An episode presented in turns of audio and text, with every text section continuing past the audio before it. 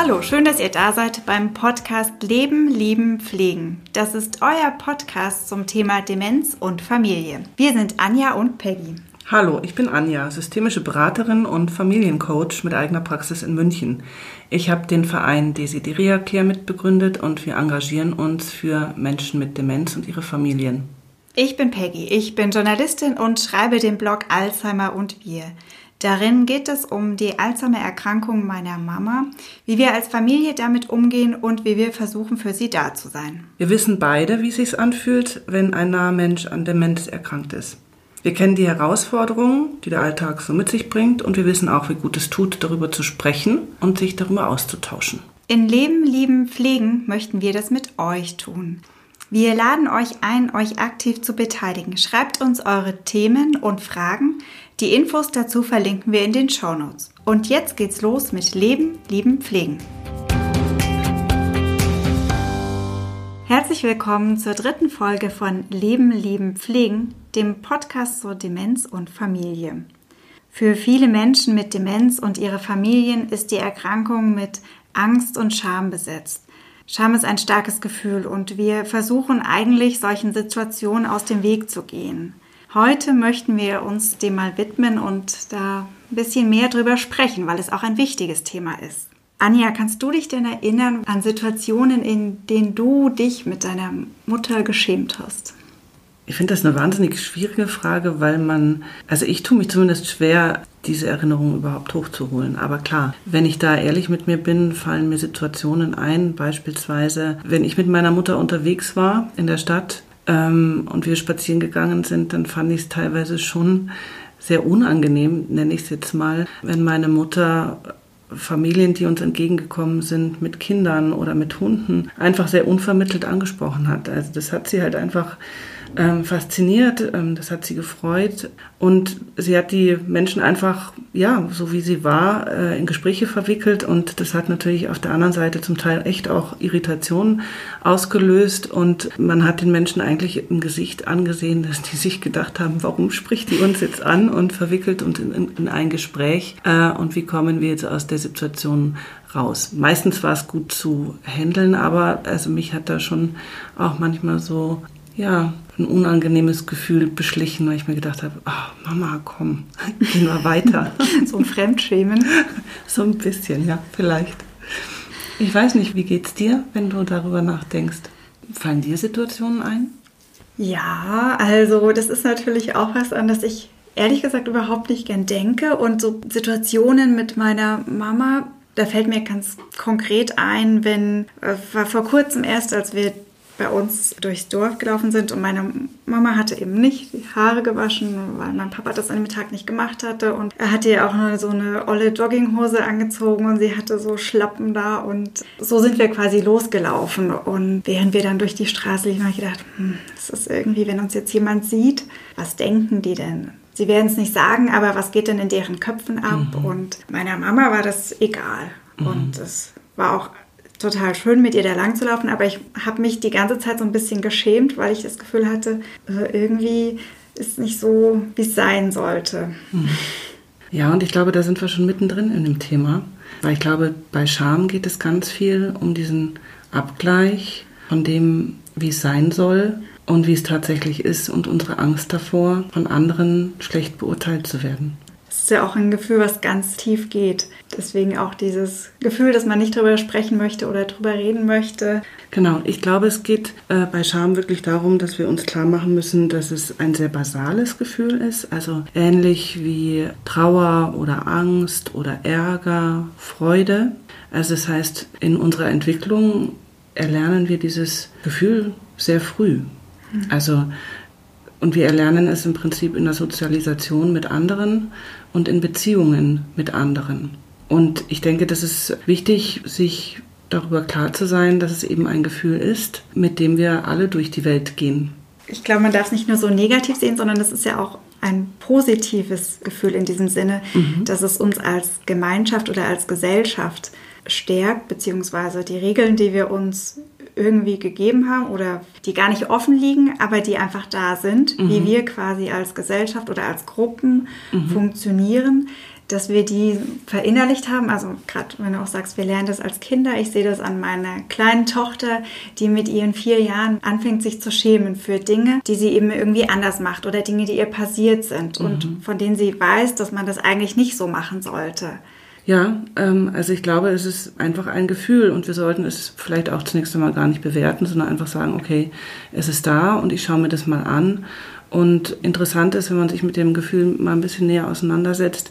Also ich habe beispielsweise gelesen, dass man herausgefunden hat, dass Scham im Empfinden mit Schmerz gleichzusetzen ist. Mhm. Das, das heißt, es ist genauso stark wie ein, wie ein Schmerz. Genau. Also das Hirn nimmt es genauso dramatisch wahr wie Schmerz. Und ich glaube, da kommt dann vielleicht auch die Erklärung rein, die du gerade angedeutet hast, dass also letzten Endes wir natürlich versuchen, äh, diesen Schmerz zu vermeiden und Situationen auch zu umgehen, wo wir uns beschämt fühlen oder uns schämen, weil das eben ein sehr unangenehmes Gefühl ist und damit ist es natürlich auch ein Stück weit Schutz mhm. und vor allem Schutz ja, von einer Gruppe ausgeschlossen zu werden oder Dinge zu tun, die nicht von den anderen akzeptiert werden. Weil es hat einfach auch damit zu tun, ähm, dass wir natürlich in unserem Bedürfnis, gemocht zu werden und äh, mit anderen verbunden äh, zu sein und zugehörig sich zu fühlen zu einer Gruppe oder zu anderen Menschen, ähm, das ist äh, sehr zentral. Und wir tun natürlich alles, um quasi zu vermeiden, von anderen schlecht beurteilt zu werden oder nicht gut dazustehen. Hm. Menschen mit Demenz, die erleben ja auch oft diese Schamgefühle. Und ähm, also ich erinnere mich, als meine Eltern und meine Mama die Diagnose Alzheimer bekommen hat damals, dass es ihnen zum einen lange schwer gefallen ist, darüber zu sprechen oder dass sie es auch vermieden haben, darüber zu reden. Mhm. Also zum einen jetzt irgendwie in der Öffentlichkeit mit anderen Fremden sowieso nicht, mhm. aber auch so mit Bekannten eigentlich oder Nachbarn, dass es ganz lange gedauert hat, bis sie überhaupt dieses Wort sagen konnten oder bis mhm. das mal gefallen ist. Und also meine Mama war ja quasi mitten im Berufsleben noch und ist dann sozusagen in den Ferien oder nach den Ferien einfach nicht wiedergekommen und hatte zum Beispiel ihre Sachen alle noch in der Schule. Und dann waren es eben teils private Dinge, auch die sie abholen wollte und hat ähm, einen Termin gemacht, ist vorbeigekommen und hat danach erzählt, dass sie total froh war, dass sie niemandem begegnet ist. Mhm. Also das zeigt ja schon, sie war eine beliebte Lehrerin. Sicher hätte keiner irgendwie was Blödes gesagt, mhm. sondern die wären, glaube ich, offen auf sie zugegangen. Und auch danach war, mhm. war da immer viel Anteilnahme. Aber sie für sich selber hat schon auch mit diesem Gefühl der Scham gekämpft. gekämpft. Mhm. Verstehe. Ja, und das kann ich äh, gut nachvollziehen, wenn du das so erzählst, weil letzten Endes ist es ja tatsächlich für die Menschen mit Demenz eine Reise ins Ungewisse. Ne? Also wenn die Diagnose fällt, und das haben wir auch letztes Mal schon mhm. besprochen, ist das eine große Verunsicherung. Und wenn ich so quasi meine Leitplanken links und rechts verliere ja, und auch keine wirkliche Idee habe, wie sich das entwickeln wird, dann löst es zum einen Angst aus und ich habe vielleicht auch Angst davor zu scheitern, mhm. ja, oder in Situationen zu kommen, wo ich eventuell, und wir haben ja alle eine Vorstellung davon, was Demenz mit uns vielleicht auch machen wird, also dass ich die Kontrolle verliere. Ja? Und da kommt dann wieder dieses unterschwellige Gefühl, oh ja, ich hoffe, ich werde nicht aus dem Rahmen fallen ähm, oder etwas Dummes machen, dass die anderen über mich lachen oder mich für verrückt erklären oder dass ich letzten Endes eigentlich auch meine Identität verliere. Ja?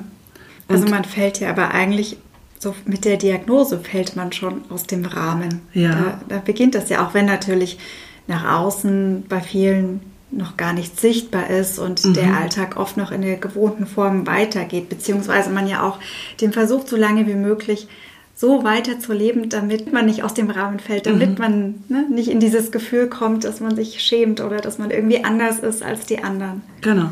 Und ich meine, das ist eine Beeinträchtigung und die nehme ich vielleicht an der einen oder anderen Stelle schon wahr. Und wir haben da auch, glaube ich, das letzte Mal schon ein bisschen drüber gesprochen. Ich will ja eigentlich die Fassade aufrecht erhalten. Und das kann man ja tatsächlich auch, wenn man mit jemanden, der eine Demenz entwickelt, sehr gut sehen. Da werden sehr viele Coping- und Bewältigungsstrategien mobilisiert, um eben so lange wie möglich der Alte zu bleiben und nicht aufzufallen und eben nicht aus dem Rahmen zu fallen. Und ich glaube, das hat einfach mit einer großen Angst zu tun. Ja? Und zwar wahrscheinlich in alle Richtungen. Also einmal Angst, dass ich mich schäme und aber vielleicht auch eine Angst, ich möchte nicht, dass meine Tochter oder mein Sohn oder mein Partner sich für mich schämen muss. Da haben wir natürlich, ich kann mir vorstellen, da geht einfach ein Kopfkino los in dem Moment. Und es hat mit Angst zu tun und genau eben dieser Wunsch, diese Angst und diesen Schmerz zu vermeiden. Ja, was ich gerade noch denke, es greift das Selbstwertgefühl an. Ne? Also diese Krankheit, diese Scham, das macht mit mir in meinen Erwartungen, in meinen Gedanken ganz viel, ohne dass ich, dass die, die Außenwelt tatsächlich so reagiert. Es hat was mit Angst zu tun, ähm, nämlich mit der Angst, in eine Situation zu kommen, wo ich zeige, ich komme hier nicht weiter und bin auf die Hilfe der anderen angewiesen. Ich bin verletzlich und komme selber aus dieser Situation nicht mehr gut raus, ohne mein Gesicht zu verlieren.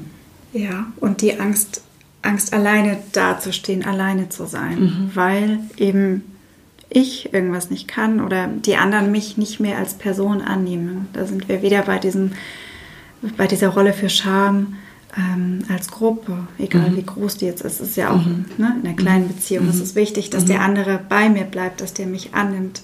Genau, und bei mir bleibt, das ist ein gutes Stich, Stichwort. Ich glaube, das kann sehr viel Stress auslösen und das wiederum ist natürlich auch für mich in meiner Stabilität nicht gut. Jetzt haben wir ja über den, das ist quasi die Scham aus der Sicht des, des Menschen mit Demenz, aber es gibt ja auch diese andere Perspektive des, des Fremdschämens. Also ist ja mhm. auch, je weiter eine Krankheit voranschreitet, umso weniger erfolgt dieses Abgleichen von mir und der Gesellschaft, sondern, also ich sehe das an meiner Mama, die, die hat halt irgendwas an, aber die weiß ja gar nicht, was sie jetzt angezogen hat. Es mhm. ist ihr irgendwie egal, sondern mhm. es ist irgendwie mein Umgang damit oder wir als Angehörige. Ähm, wir schämen uns dann eben in diesen Situationen. Ja. Und ich glaube, da gibt es tatsächlich auch einen Weg raus, ja? indem ich einfach diese Krankheit tatsächlich annehme ja, und sage, okay, das ist so.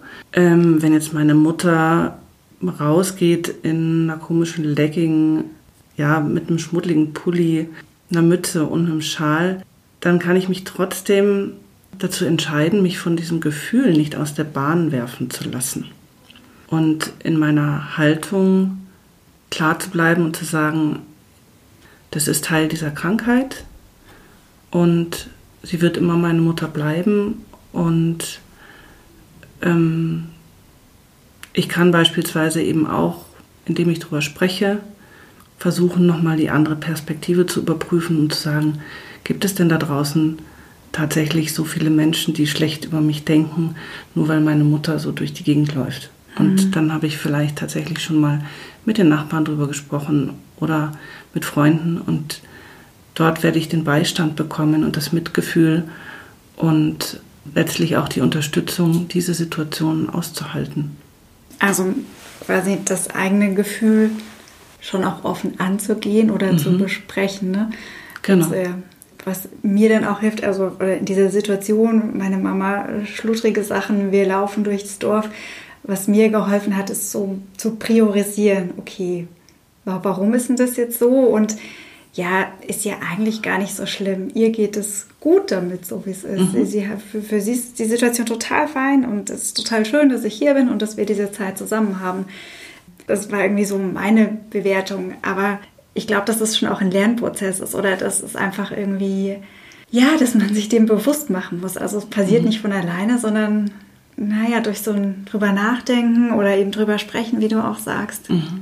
Ja, und einfach auch nochmal zu reflektieren, wenn ich das aus dieser Ecke des Unausgesprochenen raushole, dann wird es schon viel leichter, weil dann Menschen an meiner Seite stehen, auf die ich zurückgreifen kann und die mich auch ähm, da durchtragen und sagen, es ist alles in Ordnung, Anja. Es ist alles in Ordnung. Es passiert hier gerade nichts Schlimmes. Hm. Ja, Oder man findet eine andere Lösung. Also wenn ich dran denke, was natürlich, meine Mama kann nicht alleine auf die Toilette gehen und mhm. wenn wir in Restaurants gegangen sind oder auswärts essen, und sie zum Beispiel mit meinem Papa, die haben lange auch noch Ausflüge gemeinsam gemacht, zu zweit. Und er wollte sie irgendwie begleiten, aber für ihn war das ja schon auch so ein, eine Situation mit sehr viel Charme. Also als Mann auf die Damentoilette zu mhm. gehen oder mhm. die Mama kann er ja auch nicht mitnehmen. Mhm. Äh, einfach so eine unangenehme Situation. Und dann ich weiß nicht, ich glaube, er hat mal davon erzählt oder irgendwie ein bisschen angedeutet, dass das immer so schwierig ist. Und dann haben wir gesagt, ja, stimmt, das ist schon blöd. Und wenn jetzt ich dabei war oder meine Schwägerin, dann haben wir das übernommen und dann aber auch aktiv nach einer anderen Lösung gesucht. Mhm. Also eben, dass man für ganz wenig Geld einen Schlüssel bestellen kann, der überall zu diesen Behindertentoiletten führt und ihn quasi in einer anderen Situation ermöglicht und ihm gar nicht dieser Scham aussetzt, die ja. er da dann spürt da ist es wieder wie dieses, dieser Warnhinweis. Achtung, hier passiert jetzt was. Und du hast es ganz am Anfang unseres Gesprächs ja schon angedeutet, es nicht nur als etwas zu werten, vor dem man jetzt ganz schnell weglaufen muss, sondern wirklich als, ja, Ermunterung an die eigene Kreativität zu werten und zu sagen, okay, das ist jetzt eine schwierige Situation, das ist vielleicht auch irgendwie für mich grenzwertig, aber welche Lösung könnte denn gefunden werden, um es für alle Beteiligten leichter zu machen? Und das ist ein tolles Beispiel, was du da gerade genannt hast, Peggy. Da denke ich, wird sehr transparent, wie man mit solchen Situationen auch umgehen kann. Also ein echter Mutmacher. Ich kann mir vorstellen, da wir uns heute mit einem sehr schwierigen Thema auseinandergesetzt haben, wie ich finde, dürfen wir es einfach auch so stehen lassen. Und vielleicht ermuntern wir eher nochmal unsere Zuhörer, uns Feedback zu geben, Rückmeldung zu geben und uns auch Themenvorschläge mhm. zu schicken, was euch interessiert, worüber wir reden und was euch eventuell weiterhelfen könnte, weil es vielleicht Themen sind, die sonst nicht so häufig besprochen mhm. werden. Das wäre von uns äh, tatsächlich auch ein Anliegen, dass wir diese Themen hier aufnehmen und besprechbar machen, oder? Genau, ja, unbedingt. Schreibt uns ähm, oder schickt uns eine Sprachnachricht. Wir sind gespannt auf eure Rückmeldungen und Kommentare zu dieser Folge, aber auch zu den anderen. Und ja, schickt uns gerne auch eure Mutmacher. Was hilft euch denn in bestimmten Situationen, in herausfordernden Situationen? Welche Lösungen habt ihr da für euch und eure Familien gefunden? Und ähm, ja, wir freuen uns natürlich auch, wenn ihr beim nächsten Mal wieder dabei seid. Genau. Und ähm, genau, eine gute Zeit bis dahin. Ja, tschüss.